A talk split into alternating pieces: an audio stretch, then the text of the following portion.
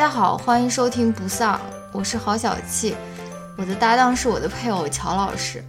不丧是首档文化类夫妻夜间谈话节目，我们每周分享让自己快乐的文化产品，可能是一篇文章、一本书、一部电影或者一部电视剧，力求在维护婚姻和谐的同时，以一己之力抵抗丧文化。与此同时，我们拒绝先行对自己输出的内容进行自我审查，因此我们推荐您使用泛用型播客客户端收听节目。关于泛用型播客客户端的介绍，请看每期播客的文字注释。欢迎您在通勤、做家务、洗澡、跑步或其他任何时间收听我们的节目。如果您对说话和反应均比较慢，有时甚至会让人感到时间停滞的男主播，和爱说脏话、开黄腔。且经常重音夹杂的女主播有意见，请千万不用受累告诉我们，直接关掉节目即可。大家好，欢迎来到新一期的不丧。这一期我们来聊一个什么话题呢？其实我也不太清楚啊，因为怎么说呢？呃，也没有说先是想到一个具体的话题，我只是觉得就是最近看的一些东西吧，我觉得都可以串。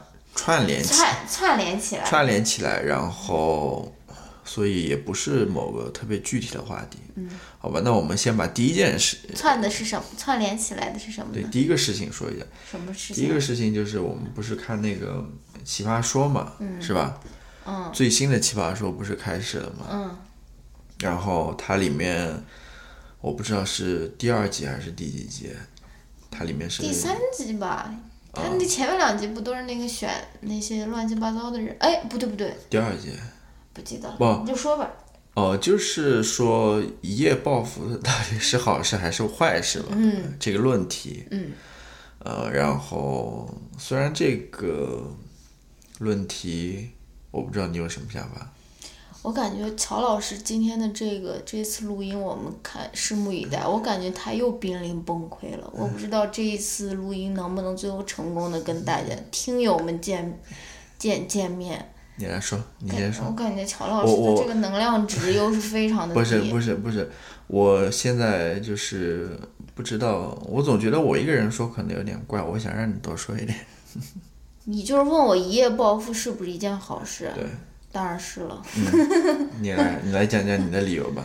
一 夜暴富怎么不是一件好事啦？嗯，你说。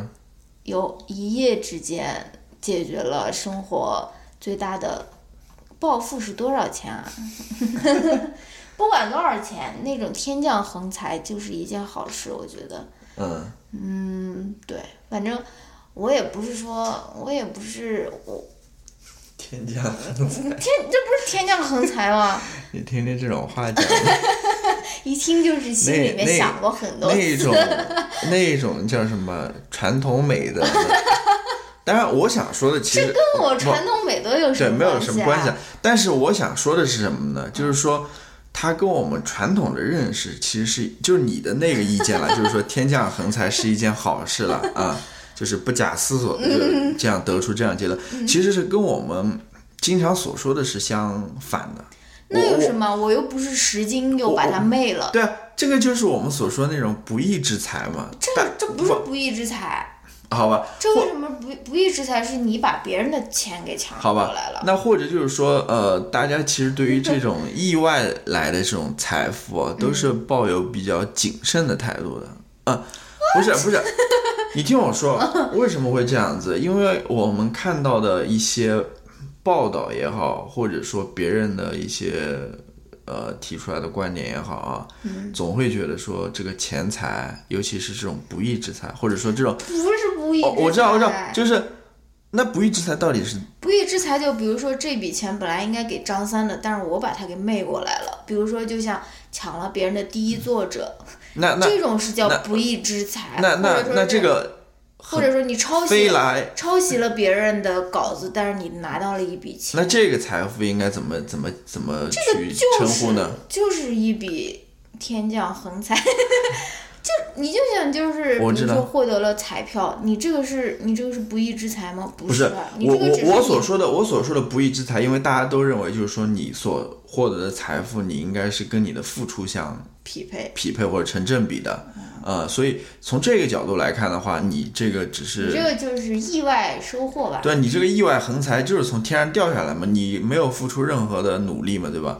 所以这也是我们的一种呃说说叙述的方式啊，就是说总觉得这个好像是谁的手机没有调到静总音？总总觉得你这个钱不是你努力得来的，所以就觉得它是一个不义之财也好，或者飞来横财也好，它总是带有一些比较负面的影响在里面的。你知道为什么？但是，但是我想说，还是想说另外一点，就是什么呢？就是我们从之前的一些媒体报道当中也可以看到，当然我也知道了，媒体它肯定追求的都是这种比较有、比较夸张的，你知道吗？比较有新闻性、比较吸引眼球这些话题了。就是说，我们经常看到一些新闻，不是经常了，有时候会看到一些新闻，就是说有些人他在多少年前拿了一笔中彩票，中了一大笔钱，结果现在就搞得很落魄的那种，你知道吗？由于自己可能不太会处理这个钱财，然后善于去理财什么的，然后花起钱来大手大脚的，然后就让自己这个就是破产的那种新闻，我们经常也能听到。这个就是你，就这种不中奖的人给自己搜罗到一些那种心理安慰的，不是啊我的，我我之前讲讲过来，就是说这是新闻喜欢报这样的话题嘛，啊啊我在当然当然我也知道了，就是说其实啊家庭奇葩是吧？其实大部分的人，或者说大部分那些中彩票的人，嗯他们其实生活过得很好，对吧？这个那个叫什么新闻，当然自然不会报，这有什么意思嘛？一点都不会吸引人眼球嗯啊、就是你为什么感觉就是说是，嗯、中了彩票这个事情就是一笔不义之财，或者说是不符合你那个越努力越幸运的那个 narrative 啊？其实我就是觉得，就是说人类他特别喜欢在一个那种 linear 的，就是那种线性的去解释一件事情。我努力了，我获得钱财；我不努力，我不获得钱财。或者说是，比如说我只要足够努力，我的 GRE 就可以考到多少多少分。但是这个这个嗯意外之财，它其实就是世界的另一种解释，你不觉得吗？就是说，世界其实并不是一直都可以用这种线性的这种维度去解释的，世界本来就是很混乱的，比如本来就是非线性的，就是说你你你你问另外一个人的人生经验，这个就是我为什么。我作为一个虚无主义者，或者是我作为一个不那么相信这种线性因果的人，我就是觉得个人的境遇都是很特别的。你去问那些别人的那种事、那种事业的那种经验，或者是人生的经验，向他取经啊，其实并不一定就能够在你身上。而且这个中彩票，这个就是最最极端的一种体现嘛，就是说这个世界就是不合逻辑的。嗯，而而我，嗯，对，你你你先说完吧，我然后我但我并不觉得说，嗯，但我并不觉得说得到这一笔钱是一件坏事。但是我当然不会说，我每天都期待着我去中中到彩票，或者说我每天我都买个一万注，或者说什么，我说我一定要中到彩票，我不会有这种期待了。但是他如果砸到我的身上的话，那当然是一件好事，对不对？而且它也能够被我的这个虚无主义的这个世界观和价值观，或者说是这种非线性的这种解释来来给我来解释到，它并不是说是好吧。好像不符合我的那种人生观，它这个是符合的，对吧？就是人生就是有很多的啊乱七八糟无法解释的东西，或者或者我从另外一个角度突然想到另外一个角度，就是说，我觉得之前我说的那种说法啦，就是说你呃一定要通过自己的努力去赚得相应的钱，对吧？如果说你这个毫不费力的就获来钱，好像是一种比较罪过啊，或者说不应不不应该得到的这这财富。嗯，我觉得这样子的一种说法，可能就是一种呃 conspiracy，就是一种阴谋论，你知道吗？就是为了让你相信我之前说过的一个观点，就是说，好像你只有越努力，才能越有钱，你这个越幸运。人的这个论点变化的有点太对快啊，对啊，你听我说，嗯就是这样觉得。但但你其实是我感觉这，你如果相信这套说法的话，嗯你是被这个阴谋论蒙在鼓里了。其实这个世界上，我觉得很多人，其实他们真正能够获得钱的话，真正那些巨富的人啊，嗯如果说按照这个努力和相应的获得的钱财来，嗯，这种呃叫什么公式来算的话，他们获得其实就是不义之财。对啊，人家继承父亲的财产，对你觉得你比当如说，像这种遗遗产的简简继承单单给五百万，对啊，或者说像呃那些真的在某个公司里面当那种呃比较高的职位的，他们一一年能拿个几千万美元的，你是觉得他们说付出的和他们所获得的是成正比的吗？你不觉得说他们有有没有一点那个夸张了，或者说太高了之类的啊？我我是觉得现在就是说，对于这套说法是有怀疑的。我我我觉得它就是一个阴谋论，然后让你让你就是陷入到这种里面，然后总觉得自己的这种在财富上的失败就是由于自己的不努力。所以现在我得出的结论是什么呢？我得出的结论是，那种 飞来横财是好事。不不不是说好事了，就是说我们没必要去以呃这么消极的、这么负面的去看待这件事情。啊，嗯嗯嗯，你想说什么我？想说，我今天我今天上课的时候，我在讲社会分层，你知道吗？嗯然后就说社会分成上层 upper class、middle class 和 poor 嘛，就是非常简单那个非常简单那个分层。然后我就让我的学生猜说，你们猜一猜美国人的一个人年一年赚多少钱，他们就能够被归为上层。嗯，我我就觉得我们那些小朋友们就绞尽脑汁啊，然后其中第一个人说八万美金，就是很很少，你知道吗？然后后面一个人八万美金 middle class 可能还可以。对，然后然后后面一个人又很努力的又猜了一把二十三万美金，嗯然后我就想说，哎呀，你们这些小朋友真的是 too young too naive，根本没办法想象那种真正巨富的人他们都赚多少钱啊！当嗯然，这个也是一个那种陷阱题了。其实，那个上层阶级的划分是，如果你的财富更多的是来源于投资，而不是说来源于你的收入，你就可以被划为上上层阶级。但是你想中产阶级，他肯定就是他的工资啊，或者说是那种是最主要的收呃收入来源嘛。但是你如果是你的那个投资换来的收入大远远大于那种你的那个工资啊，你就可以被划为那种上层阶级啊。嗯，我好了，我就觉得很可爱嘛，就是那些小朋友们使劲在那边啊想一个特别高的数字，然后其实我觉得应该也是嗯。嗯，对吧吧？嗯，那关于这个话题，我们其实就有了一个定论。好吧，好吧。那我现在想问你一个问题，就是说，假如你有一笔横财，对吧？意外之财来了，嗯，你会怎么去处理这笔财富，或者你怎么去花，或者说你的人生会不会发生某些变化，会发生怎样的变化？我的天，你会去怎样去？规划你下面的人生？哎，这样子录完这一集就心情就很沮丧，对吧？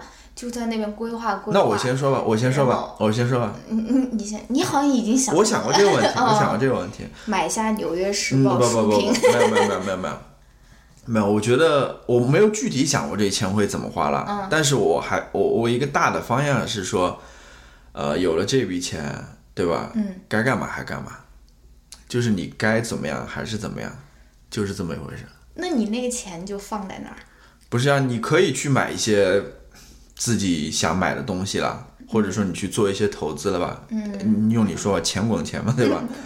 但是，但我我我的意思说，但我不会去做一些非常夸张的事情，你懂我意思吗比？如说买下一个游艇，对，就是还是在自己的认知或者生活范围之内，你需要添置一些东西，嗯，对吧？以我现在的生活来说的话，我可能真的不需要一个游艇，对吧？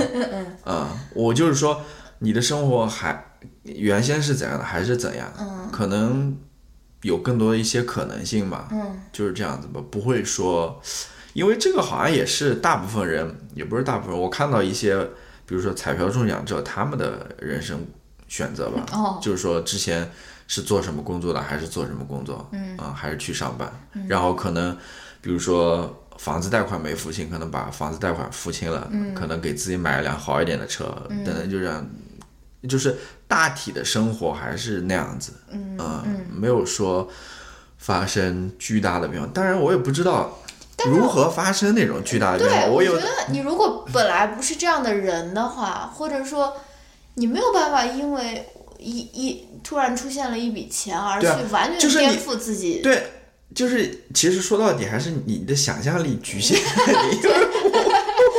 就是我我在现在这种生活下面，我的想象力只有这么这么广，嗯我完全无法想象那些真正有钱人应该怎么过。其实是比较、哦比较悲观的一点，是这样，现实是这样子的，根本就不是说啊，好像觉得应该追求这种生活的安稳，还是不是？是嗯。我不知道哎，我但是，但是我即使认识到这一点，我还可能还是就这样子。因为你这个人本来就是一个比较那种，你知道吗？不是那种嘟次嘟次嘟次嘟次那种人，对吧？你如果，你如果真的有或者那种经商的头脑，或者是那种花天酒地的那种习惯，那你哪儿愁你的钱花不完啊？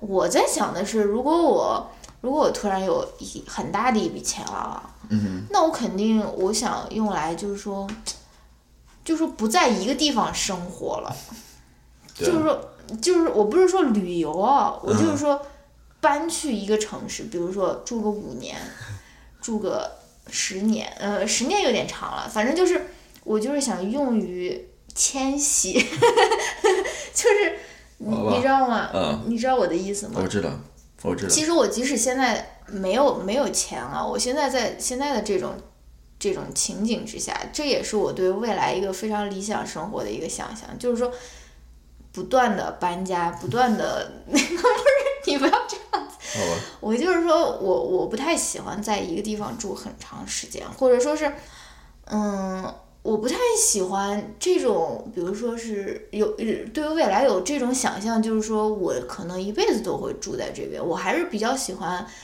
嗯，去旅游，呃，反正就是我不是说旅游，因为旅游只在那边可能待个几天几个月，但是我是想去各种不同的地方去真正的去长期的居住一段时间的那种。嗯嗯，对，嗯嗯，我知道。既然你没有想到怎么花，那不如就那个，好吧，好吧不，如就顺应我的这个花法。好吧，这个我们就暂时歪歪到此了。关于这个，你你关于这个话题还有什么要讲吗？我我我如果没有什么要讲的话，我就接着下面一个事情了，就是你下面那个是要讲那个那篇文章。那篇文章，那我就到那篇文章的时候再讲。好吧，嗯，就是我这两天前两天我看到一篇文章，就是《纽约时报》上的，嗯。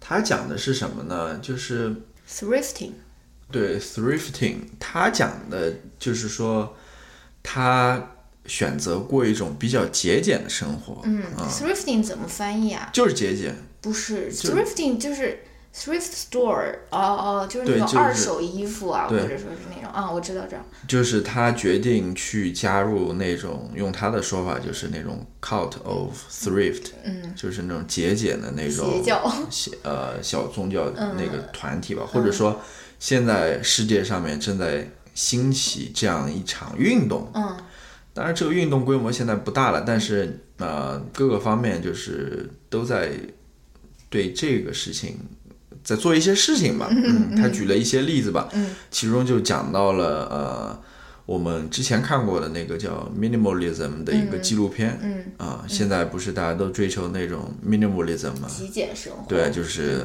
自己住的地方可能就是非常极简的，真的是极简的一些、呃生活的必需品吧，其他东西基本上没有的。嗯然后这个纪录片在 Netflix 上有，我可以把那个链接呃放在 show notes 里面。嗯还有它里面提到了呃一篇文章，就是好像是一个日本人写的。哦，就是那个怦然心动的整理法。就是、哦是吧对对对，就是超超级超级红。对，就是全球非常火的，他也讲到这个也属于算是那个运动当就是那次我们不是看那个 YouTube，那个女生在整理她的衣柜，好像是那个 Lady Like，然后她就说这个衣服能不能让我快乐？哦不，哦是 Alex Alex Alex 和另外一个女生，她是这个就是怦然心动的啊啊、人生整理法，就说这个衣服还能不能让我快乐？不能的话，我就把它丢掉，对吧？对，这个就是啊，嗯，就是这样子嘛，呃，就是那本书嘛，嗯。反正是世界上挺火的一本书嘛，等于说也掀起了一阵热潮吧。嗯嗯。关于其实都是跟你说一方面是跟消费主义有关吧，啊，另外一方面它里面还讲到就是他是一个澳大利亚人，嗯，然后它里面说到，无论是澳大利亚也好，呃，美国也好，嗯，其实个人负债都挺严重的，对，啊、你他举了一个数字，我具体不记得了，就是全国这种家庭的负债数字是相当惊人的，就是大部分人都是举债举债在过日子，对吧？嗯嗯当然呢，就是说，呃，这些人虽然借着债吧，嗯，他不像中国人的是那样，好像借债啊，我们应该想办法赶紧去还清它，嗯。就是自己生活节衣足食啊，节节衣缩食，对吧？然后去把钱存下来，然后赶快把这些债还掉。他们不是，他们就是因为他们债都是分期付嘛，嗯，他们就是房贷、车贷、学生贷款，嗯，还是活在当下的那种感觉，该花的还是花，对吧？啊、就是在这样一个背景之下嘛，这个作者决定要去过一个比较节俭的生活。嗯具体也就是说，可能不怎么买衣服哦，嗯，或者说不买那种二手的，对，或者是不怎么出去吃饭，因为出去吃饭也挺贵的，对吧？嗯或者说，呃，他们本来要去博物馆或者什么地方比较贵的地方去、去去带他孩子去活动的，嗯现在可能也就在大自然里去活动，对吧？本对啊，他就说 instead of going to 什么 natural history museum，we go to nature。对，然后然后说呃。带本来是打算带孩子去上什么舞蹈班，然后现在我们自己。对我们自己在家，就是说让自己生活节俭下来嘛，然后努力的把这些债务给还清楚，过上那种 debt free，就是无没有债务的生活嘛。嗯，就是这样一种哦，就是这篇文章就是在提倡这样一种生活方式嘛。嗯，我觉得还是挺有意思的。嗯嗯，就是它里面讲的一句话，我觉得非常认同吧。嗯，就是这个社会其实不太去关注，或者说对于我们怎么去省钱啊，或者怎么样，好像并不怎么重视。对，我也看到那句话了，就是说我们这个社会对于呃不花钱的人的那种 emotional payback 是很少的，对吧？啊尤其是你处于一个现在我。我不仅仅说资本主义社会是那种消费主义，几乎所有的社会，比如说我们的那种 so called、嗯 对社会主义社会，其实它都是在整个消费主义裹挟下的，对吧？对，就是现在社会上流行的一种说，就是呃论述，就是让你怎么去花钱嘛，啊各种各样的广告也好，或者说文章也好，或者等等也好，就是社会上充斥的都是怎么去花钱，花钱的这一套说法。嗯，甚至说很多时候那种，比如说呃节省、那种省钱，嗯。目的也是说省下这笔钱去 去花下一笔钱，你知道吧？就现在他省钱不是说以省钱为目的，而是说省下这笔钱去去去下一个花钱的目标，可是省钱本来就不应该是目的啊。是不是目的啊？嗯我知道，但是我的意思是说，就是我们现在所说的那种省钱的那种说法，都是说啊，我现在节省一下这笔钱，嗯，然后我去买另外一个东西，嗯我可能现在钱不够，或者说。呃，那种省钱法宝啊是什么？目的还是让你去消费，只不过是我问你一个问题啊，是以一个比较优惠的价格去消费，哦就进行各种比较。这这这里面的实质还是消费。嗯，啊那比如说我省下一笔钱，我去其他地方玩儿呢？可以啊，就是你觉得这个跟买东西它是一样吗？就说我我省下一笔钱买另外一个东西，或者说，因为在美国人或者在西方社会，他们有很流行的一个说法，就是 "Don't buy products, buy experiences"，嗯，就是说你不要买东西，而买一种经历嘛。所以你看，就是上次我们看那个小马在纽约，我知道，我知道。他们嗯访问的很多那种西方人，他们都是说我省下一笔钱，我就是要 travel，嘛我要去，比如说欧洲啊，或者说欧洲人说我要来美国，在这边玩，这个好像是一种比较，嗯，在西方情呃西方年轻人心里比较。嗯，比较普遍或者比较流行的一个说法吧，就是对吧？但是但是我知道有些人他是省下钱，是省下钱啊，是 save money for travel。嗯，但是有些人可能还是你知道吗？花着明天的钱去哦 travel，、你知道吗？也有这种情况。我的意思是说，当然，呃，我是认同你是应该去花钱去买经验，而不是说去买买东西了这么一个说法了。嗯嗯你还有什么问题要向我提问吗？我我没有什么问题了，就是我认为这种生活方式，我是比较认同的啦。嗯，但是我觉得你这个人本来就是欲望值非常非常非常低的一个人，就是你你你对不对？尤其是现在我们住在热带，对吧？这个服饰的这个选择也是非常非常，就是说你你不会，因为因为我觉得，嗯、我就觉得你不会因为别人觉得你穿什么帅，或者说是嗯而去想要穿一个什么衣服，就是说你在这种衣物方面的这种欲望，或者说是这种消费的这种。是非常非常非常非常低，就是说你随便穿一个什么就能出去，你不会太多的在乎别人怎么。不是啊，我我我的意思是说，我有这些衣服就够了呀，我没必要说我已经比如说有了五件衣服，我再去买十件或者再去买二十件，那个我就觉得是没有必要的了。？对吗但是但是这不是很很多人简单的一个很多人就觉得说这个搭配就是不一我说白很多人，我就说别人啊，不是说我自己。好吧，当然我我不理解了，我不理解搭配是什么东西嗯了，我也不知道他们要追求我，我对这个我我也不能批判别人不是。我不是说批判，我就是嗯说这个它不是在你的优先级上面的，就是说你，比如说你突然很天降横财，你不会说我去买一套 Tom Ford 的西装之类的不会，，完全不会。对吧？绝对不会吧。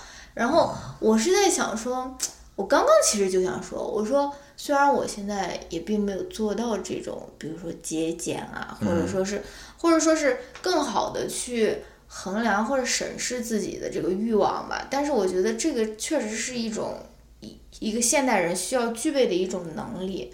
其实它就是一种反洗脑的一种能力，有时候我真的这样觉得，就是说，你有的时候，尤其是现在网上购物这么方便，对吧？你有时候就是那种下单，你就感觉你就是好像就是那种非常就说是魔怔一样的那种东西，就嗯嗯嗯嗯嗯嗯嗯，OK 就下单了，对吧？而且美国退货也挺方便的，还不像国内，国内可能退货还是一个问题。就是说，我是觉得跟金钱相处，不管你的钱多还是钱少，是一一个现代人必须要具备的一种能力。虽然说，虽然说我在这边滔滔不绝，我自己我也并没有觉得我具备了这种能力啊，但是我是觉得这个是很非常重要的，而且跟你贫穷或者富裕其实是没有太大关系。就是说，你有多少钱，你都要学会怎样跟他们相处，对吧？或者说怎样在这个消费主义的浪潮的席卷下，怎样配置你非常有限的资产，或者说是怎样，我都觉得这个确实是一个需要需要学习或者需要去审视的一个事情啊。而且，嗯，很多人爱说什么财务自由啊之类的，其实财务自由其实跟你赚的当然有关系，但其实更多的是你要审视自己的欲望，对吧？你说。我我我，如果我我我的这个我就是天生爱好，每年都要买一套房，那你无论赚多少钱，我都觉得你这辈子能不能财务自由，对吧？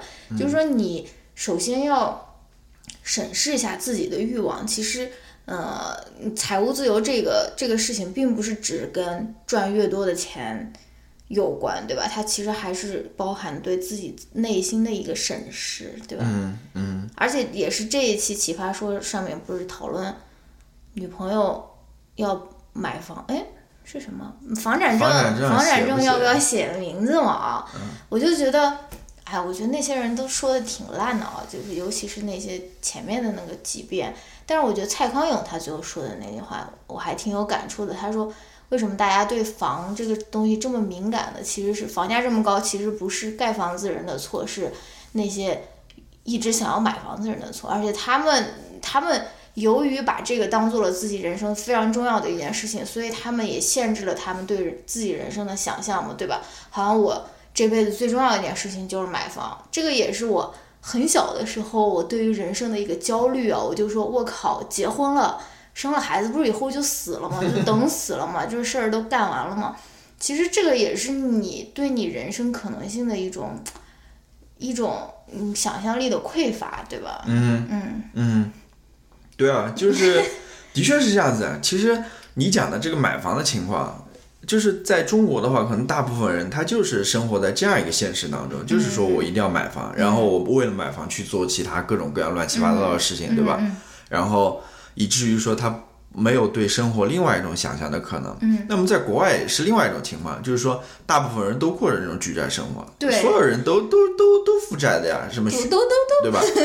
呃，上学学呃学贷嘛，对吧？然后买车车贷，然后买房房贷，大家都过这样生活。对所以现在这群人跳出来说不，我们要过那种没有债务的，嗯呃，那种生活，嗯，他其实就是叫什么？也是冲破了社会的那种伦常，对吧？？或者说对另外一种生活想象的、一种想象的可能性嘛，对吧？，而且他那个文章里面也说了，我记得他说说，就是由于大家都是在举债生活，比如说你有学生贷款，你有你有车贷，你有房贷，所以很多人他就选择去做一份自己可能并不并不那么喜欢，但是回报率很高的那种工作嘛。这个其实也让人感觉有点那种悲伤的感觉，比如说以后会不会没有人学哲学了，没有人学。嗯，English，嗯没有人读中文了，读读英文、读文学了，对不对？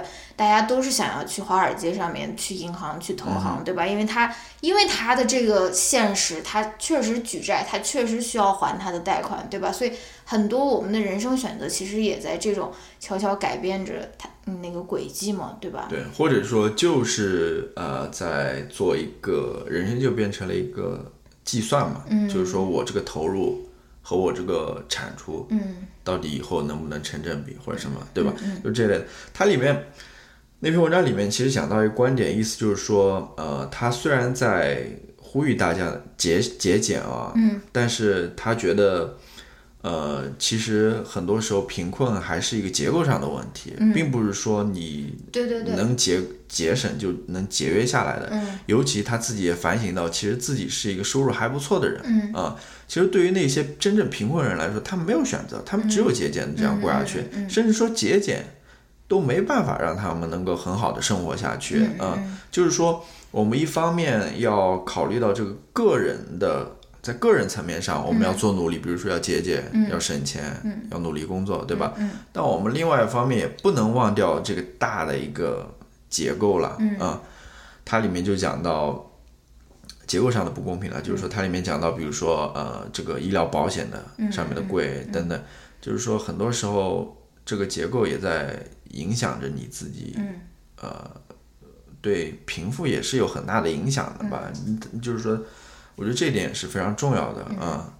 然后呢，呃，我还想谈一点是什么呢？其实，呃，这个问题关于节点这个问题，也真不一定说是只是西方的人现在在讨论。我觉得中国也越来越像西方，嗯，就是现在不是大家都在讨论什么叫什么消费降级嘛啊，哦，大家都在讨论这些问题。但这个大家讨论的好像就说是客观的，就是说我不得不降级，就是说由于实体经济倒退，或者说不得不选择降级，而不是一个主观的选择。呃，对，其实我不太明白这个消费降级到底是什么意思啊。嗯但是我听到越来越多其他的论述是什么呢？就是我之前也讲过，好像我不知道中国实际情况是怎样了，但是我们中国在谈论这个债务的时候，个人债务的时候，嗯。好像的确没有西方谈论的这么多。嗯。但是现在越来越多，又有一个什么问题呢？就是好像，P to P 暴雷吗。不是不是，就是好像呃，我讲就是讲中国那些中产阶级啦，嗯。就是可能比我们呃年龄稍微大一点的，比如说上有老下有小那一代，嗯，其实他们的生活也挺困难的，就是挺有压力的。哎，是吧？哪里的中产阶级都一样。对啊，我的意思就是说，其实哪里的中产阶级都是一样，并并不是不说好意思，就是说，并不是只是嗯。中国呃，并不是只是外国这些中产阶级面临着这些问题，嗯。中国中产阶级其实也是一样的，嗯他们也要还还房贷，嗯。是吧？嗯。然后房价又这么高，还还还了这么多，嗯。那么他们的工资收入又是有限的，又不不可能说年年都涨的那种啊，就是说他们这个生活该怎么过，嗯，对吧？嗯。而且中国的很多中产阶级，他们另外一个非常焦虑的源头就是小孩嘛，嗯，就是说要送去新上兴趣班，送买学区房，或者说这个也是他们另外一个那种焦虑的一个源头，因为他们就觉得这个就是跟我们讲教育的那期有点像，就是你是一个 gardener 还是你是一个诶，另外一个人叫什么裁缝还是叫什么？就是我觉得，呃，大部分你你大部分的那种中国的中产阶级，他们应该都是奉行着一种非放养式的一种对于子女的教育，然后又又需要在这方面花费大量的钱财，对吧？但是。我我这个问题啊，其实我我们之前看到过很多，这是也是一个很实际的问题啊，对吧？如果说你在这方面上面采取放养的措施，对吧？如果你以后你小孩，对吧？在考试成绩当中没取得好成绩，然后他因此就上不了一个比较好的大学，然后他因此可能呃。从学校毕业之后就没办法说一下子就找到一个非常好的工作，就是这是个又是一个那种线性的思维。我知道这的确是一个非常现实的问题啊，因为你想他们的父母其实就是这套教育的受益者呀，我知道，对吧？嗯，那他们当然是希望自己的孩子就是沿着他们自己那条路这样子去去走了，然后是最有保障的了。嗯，当然，我可以说也是。他们的想象力的一种缺乏吧。其实你可以发现，说很多不是按照这条路走的人，嗯，也能同样取得成功，或者说很多按照这条路走的人，也可其实最后也不不是说失败，可能最后也就那样子了。嗯，就是说这条路不能够说保证你成功的。而且成功是什么意思呀？我我知道，当然就是那种世俗意义上的成功了，就是进银行嘛。不是，就是能能够有有有新华社有有一份，当然这个是非常现实，我觉得是非常，我觉得是非常现实的。嗯，你的确是这样子啊，你以后你自己要养活你自己的，就是这样子啊。你你你说你如果你如果呃都有风险呀，如果说你不走这条呃教育体制的话，这条教育路线的话，你自己出去出来一个人闯，那失败的可能性还比你。走这条路要大得多吧？那我当然不是说是这样子了，但是，但是我就是觉得太多的父母对于孩子有不切实际的期待，或者说他们对于成功的定义太狭窄了。就像你说的一样，嗯，我我其实根本不在乎他以后会过成怎么样子，或者说即使不成功又能怎样呢？对吧？就是说。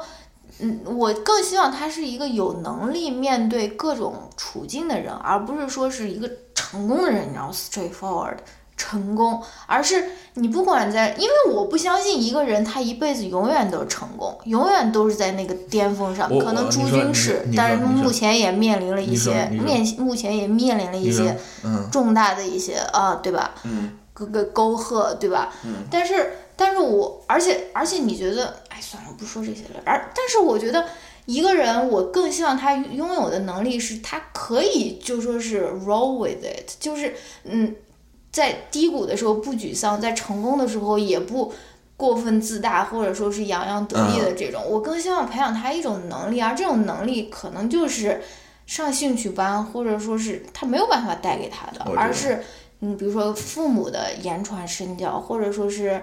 嗯，他自己要去挖掘他这方面的能力，或者说是给他这种挖掘这种能力的自由，对吧？而我我并不觉得这些在应试教育里面可以得到。所以你说他如果最后分数很差，so what，对吧？时尚博主需要升那个分数考得很高吗？对吧？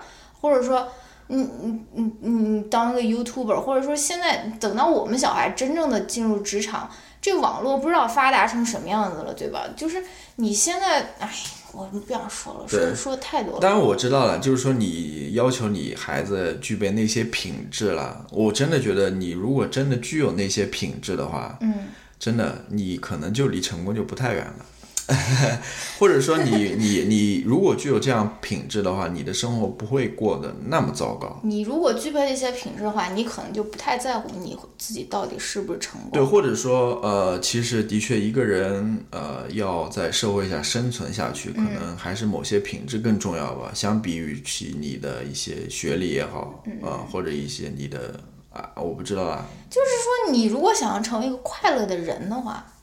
你你不你不能仅仅就说我只是以成功为目标，而是你不不管在哪一种处境里面，你都要有快乐的能力，对吧？就是说都要有那种，嗯，不要不要就是动不动就但嗯，你说，动不动就抑郁了、自杀了，但但是但是我觉得要培养那些品质的话，说实话还是你就是我觉得上那种幼教班，不是上幼教班，就是说你还是要有一个比较好的一个家庭基础的。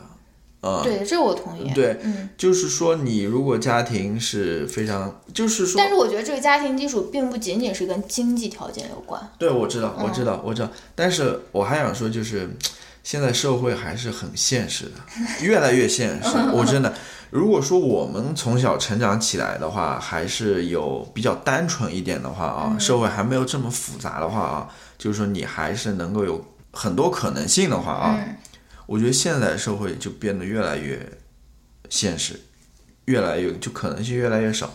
我我是这么认为，以至于说你如果到了像美国这样一个比较阶层比较固化的这样一个现实的话啊，嗯可能你真的要从一个比较底层的家庭出来，然后想要往上爬的话，会比较困难的。那那我我我是我是这么想象的啦，嗯嗯，尤其是呃，在美国这样的一个社会现实之下吧，嗯、我最近看了那个毒品的那本书啊，真的，Don't do drugs，真的，你只要一沾上毒品就完蛋了，真的，嗯，你说如果你小孩真的，它里面那些那些就是吸毒过量死的那些人，它里面讲的很多都是那种高中生。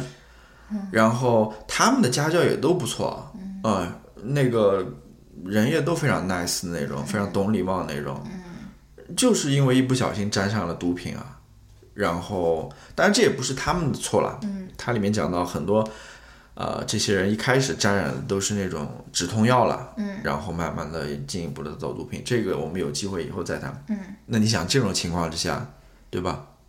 他小孩最后就就死掉了，你说，你说社会现实就是这样的，嗯，非常残酷的，嗯，我不知道，我们在这边瞎聊了很多了瞎瞎聊了很多了。这一期的题目应该怎么对啊，我我们都不是为人父母，在那边 喷了这么多，也不知道在这边说什么啊，所以反正我的一个论点就是不要对小孩有任何期待，好吧，嗯。嗯。这个真的是我想到的事情，因为你没有征求他的意见就把他带到这边，所以你作为父母，你是欠他的的，嗯。你是欠你的小孩子的，对吧？因为而且，呃，哎，算了算了，不说这个。哎不说这个了，嗯，好，那我们把前面讲的稍微总结一下，你能总结起来吗？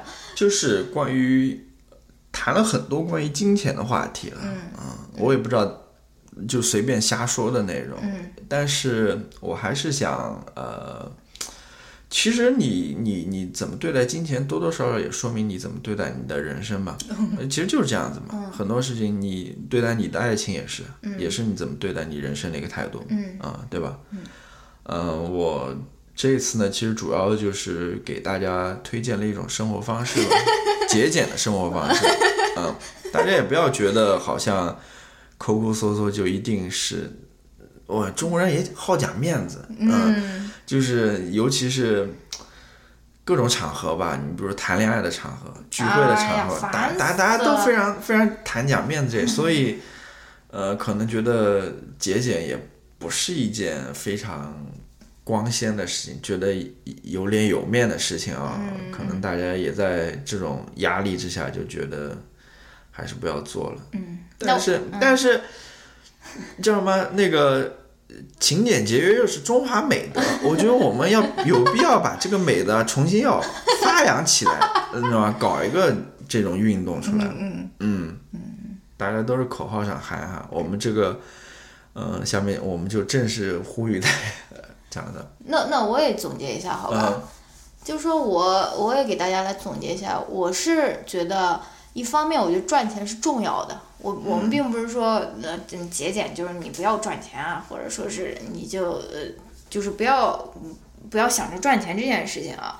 当然，我是觉得赚钱呃赚钱是重要的，但我希望大家都不要成为一个嗯金钱至上，或者眼里只有钱，觉得自己可以为钱做任何事情的人。当然这样说都是比较极端了，但是我就觉得大家应该也有，应该也成为一个，你知道你哪些东西是即使给你钱你也不愿意去做的，或者说我觉得大家应该有一个比较清晰的一个，嗯。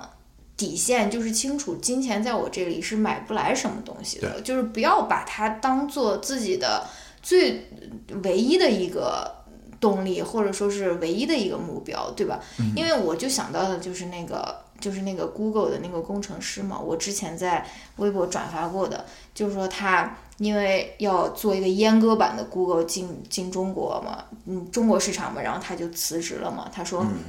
我不愿意成为审查机器的一部分，我也不愿意在审查中，在自己的工作中审查别人而从中获得金钱的利益，对吧？嗯。所以我就觉得，我不知道我的总结好不好了。就是说，嗯，即使赚钱是非常重要的一件事情，但是我也希望大家能够，嗯，做一个，嗯，能够在某些方面不被金钱收买的人，或者说是你有，嗯，你你。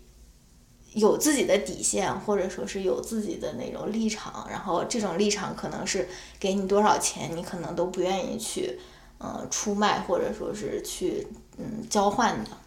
对，然后，呃，再补充一句吧，就是说活着，大家都会问嘛，活着是为了干嘛，对吧？或者说你赚钱为了干嘛？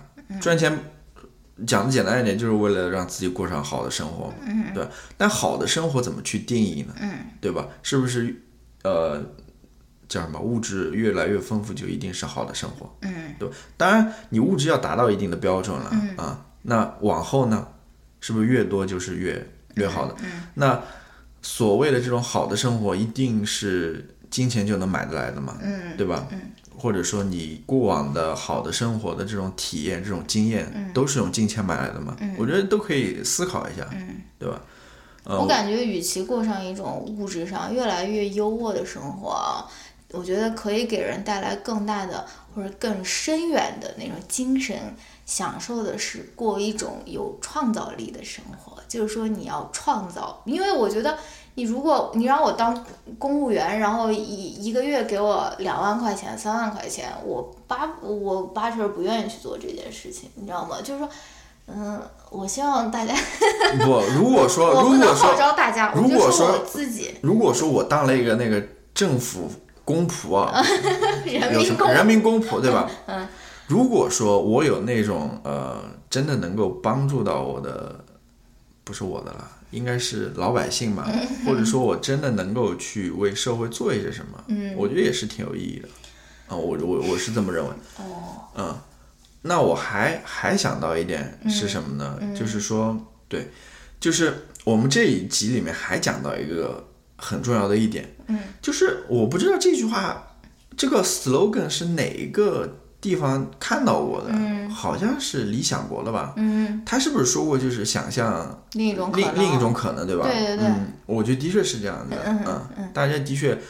各方面都要去想象另外一种可能吧？嗯。嗯，当然，这种可能也不是说从脑袋里直接蹦出来的，说实话，你还是要必须去呃见过或者体验过，或者去呃阅读过，嗯。或者怎样，你才能够了解到这种可能的存在？嗯啊，当然这个就需要自己去慢慢探索了。我也是非常认同这一点的嘛，就是想象另一种可能吧。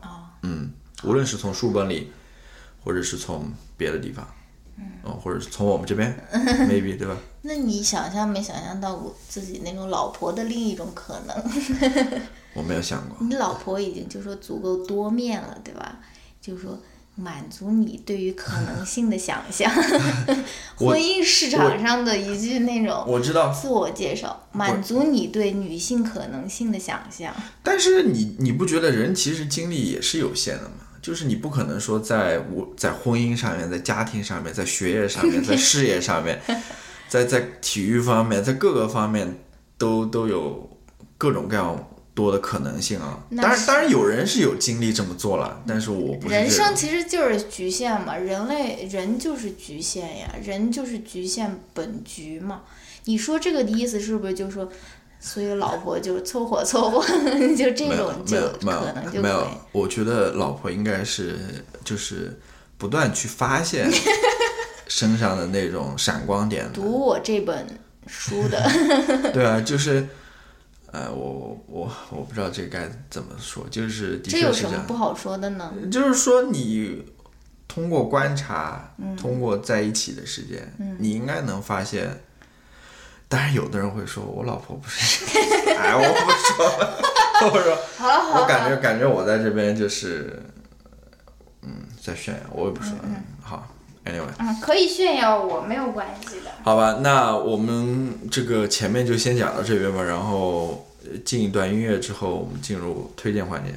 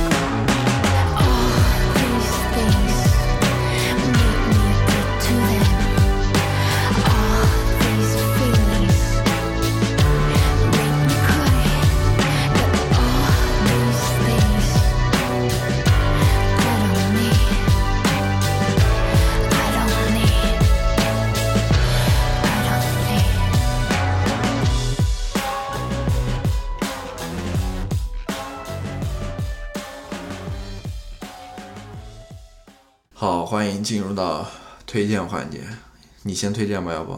你推荐什么啊？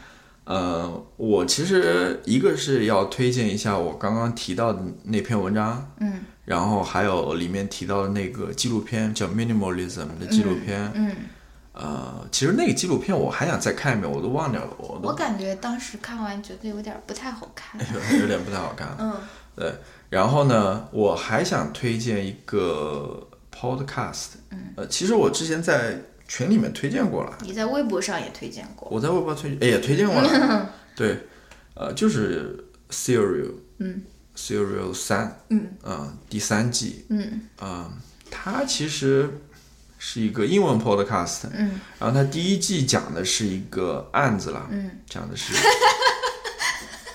那个那个应该叫呃，连环凶杀案不是连环凶杀案，就是一个凶杀没听过。一个凶杀案，然后他们试图去重新调查这个凶杀案，哦哦哦，然后试图去呃证明这个犯人其实是 innocent，的、就是无罪的吧。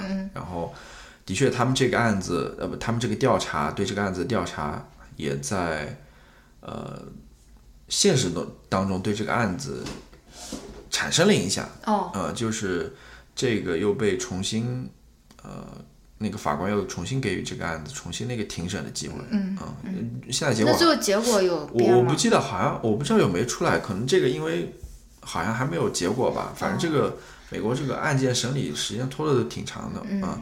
然后它第二季呢讲的是一个从阿富汗战场上面一个逃兵吧，嗯然后第三季他重新关注到美国的这个呃司法系统。司法系统，然后这次我觉得他是做的非常有意义的，嗯。他不再像以前关注某一个某一个个案，他而是这次就是驻扎到了那个克利夫兰的美国克利夫兰市的那个、最高法院。不是最高法院那个嗯那个法庭里面，嗯，因为他们在克利夫兰，他们有一栋楼里面既有警察局，又有检察局，又有那种检察院，呃检察院，又有那种法院，嗯所以他们就派人驻扎在那里面，就去各个法庭上面去听案件啊，然后跟那些律师交流啊，跟检察官交流，跟警察交流啊。不要太爽。对，然后他们就他他们就在里面蹲了一年，然后试图去、好奢侈啊。试图去整体性的去了解这个系统吧。嗯嗯然后我我现在听了三集，我觉得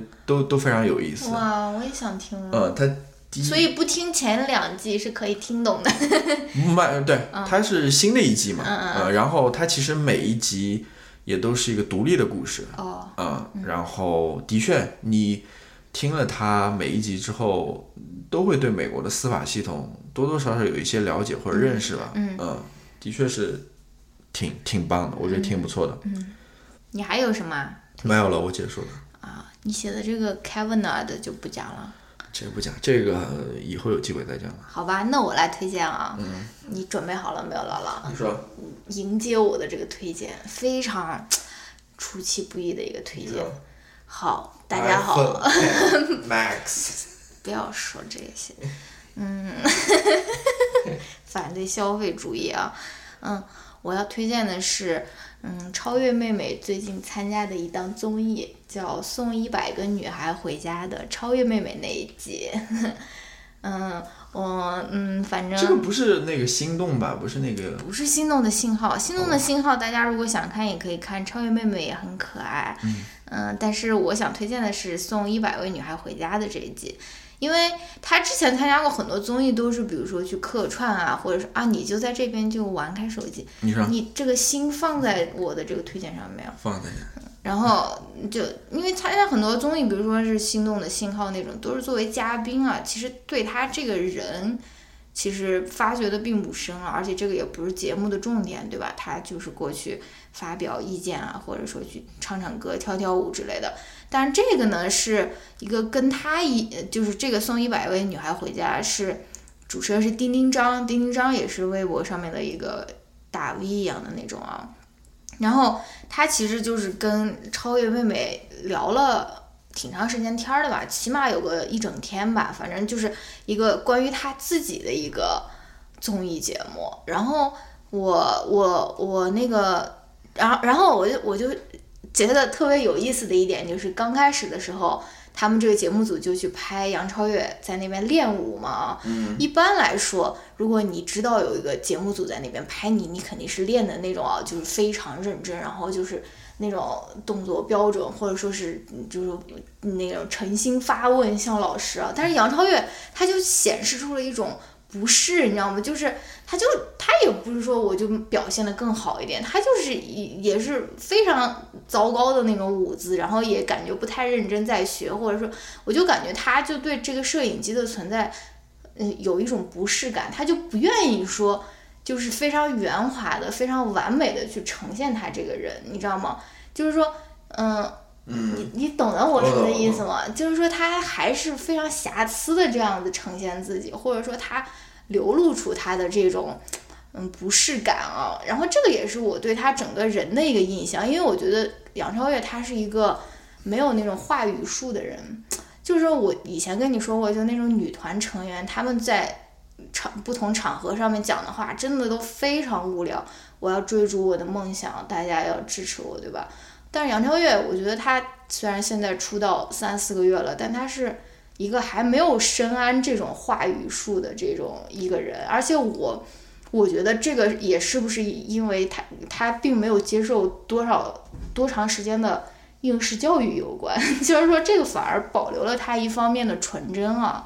对然后他，他不是他就出来闯社会的那种人。对，而且我包括我今天看到，我不知道今天你在群里面，你在微博上有没有看到，就是说一个 QQ 群里面有一个人艾特了一个说什么什么学长，呃，学长礼拜呃呃七号要开会嘛，然后下面就有一个人义正辞严的说，学长的名字是你在那边叫的吗？然后什么什么，嗯，请不要再这样子，就是那种官僚主义啊。然后那个学长还他妈出来发表一个那个道歉词，我靠，也是那种官僚主义的那种口吻，就最后被扒出来，还是在百度上面抄袭的，就是说我就什么，反正就你能想象吧，就那种又红又专，我知道，我知道，我我这边真的非常非常官僚，你知道吗？我就，而且他是九八年的，我就是哇，我的心在滴血，你知道吗？我就是说，大家怎么就如此就是熟练的，好像我知道，就是，掌握了这一套话语术了，你知道吗？我真的我就震惊了，九八年的，就是我我这边插一句啊，嗯你说到这个话语术哦，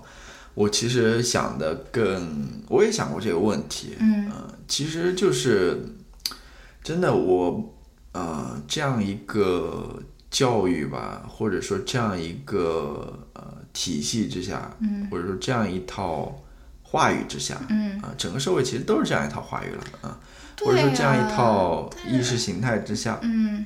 其实对于呃一方面是对于我们的思维的影响，嗯另外一方面其实是对于我们表达的影响。对，对，就是你会发现，一是你表达的方式是非常单一的，嗯或者说是被大的话语所塑造的，嗯第二个更危险的，我觉得是什么呢？就是你，一是你无法了解你自己，二是你不知道怎么去表达你自己，就是你你找不到那样的词汇去表达你自己，嗯，就是或者说，呃，在这样的环境之下，很多时候都觉得表达你自己是不重要的，嗯。呃，跟那个大的话语来比的话，你自己是不重要的。嗯，也以至于说，大家可能会出现那种自我怀疑或者自我否定的情况。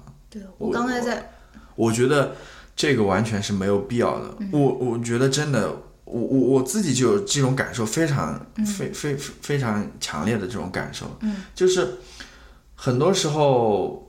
呃，我想表达自己的时候，我真觉得我有时候都怀疑说，我这个表达有那么重要吗？或者说，呃，我的表达是不是对的？嗯或者说，呃，我的表达，呃，好像就是我一直怀疑我自己的表达。嗯真的，我写东西的时候也是这样子，嗯就是我对于我写出来的东西，我总是非常怀疑的。嗯但我现在就慢慢的意识到，就是说完全没必要的。嗯呃，你就应该去写你自己，去去表达你自己。嗯你真的，你内心是怎么想的，那是非常宝贵的，也是非常重要的。嗯嗯，当然，我说过了，就是你能够找到自己内心的声音，嗯也不是一件容易的事情，嗯尤其是在那样一套话语的蒙蔽之下，嗯也是不是一件容易的事情。你是真的，如果你找到了，就不要说去低估它，嗯或者是去试图泯灭它，嗯，就把它表达出来。我我是这么理解，这是我的一个。鸡鸡汤汤。好吧，你继续接着说。没有，我就是找到了那条微博，就有一个人问他说七号要开会吗？还艾特了这个人说学长，他没有说直接艾特这个人，然后这个管理员就跳出来说。杨主席是你们直接艾特的，现在你是在叫学长，我不想看见第二次，他妈自己没点数。然后下面又一个管理员说，请各位呃试用干事以后注意自己的身份和说话方式。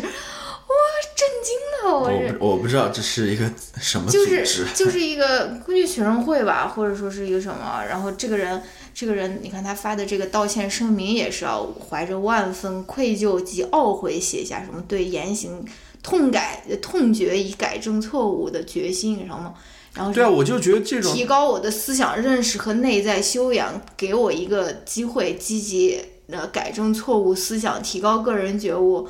就说不这一套东西到底是什么？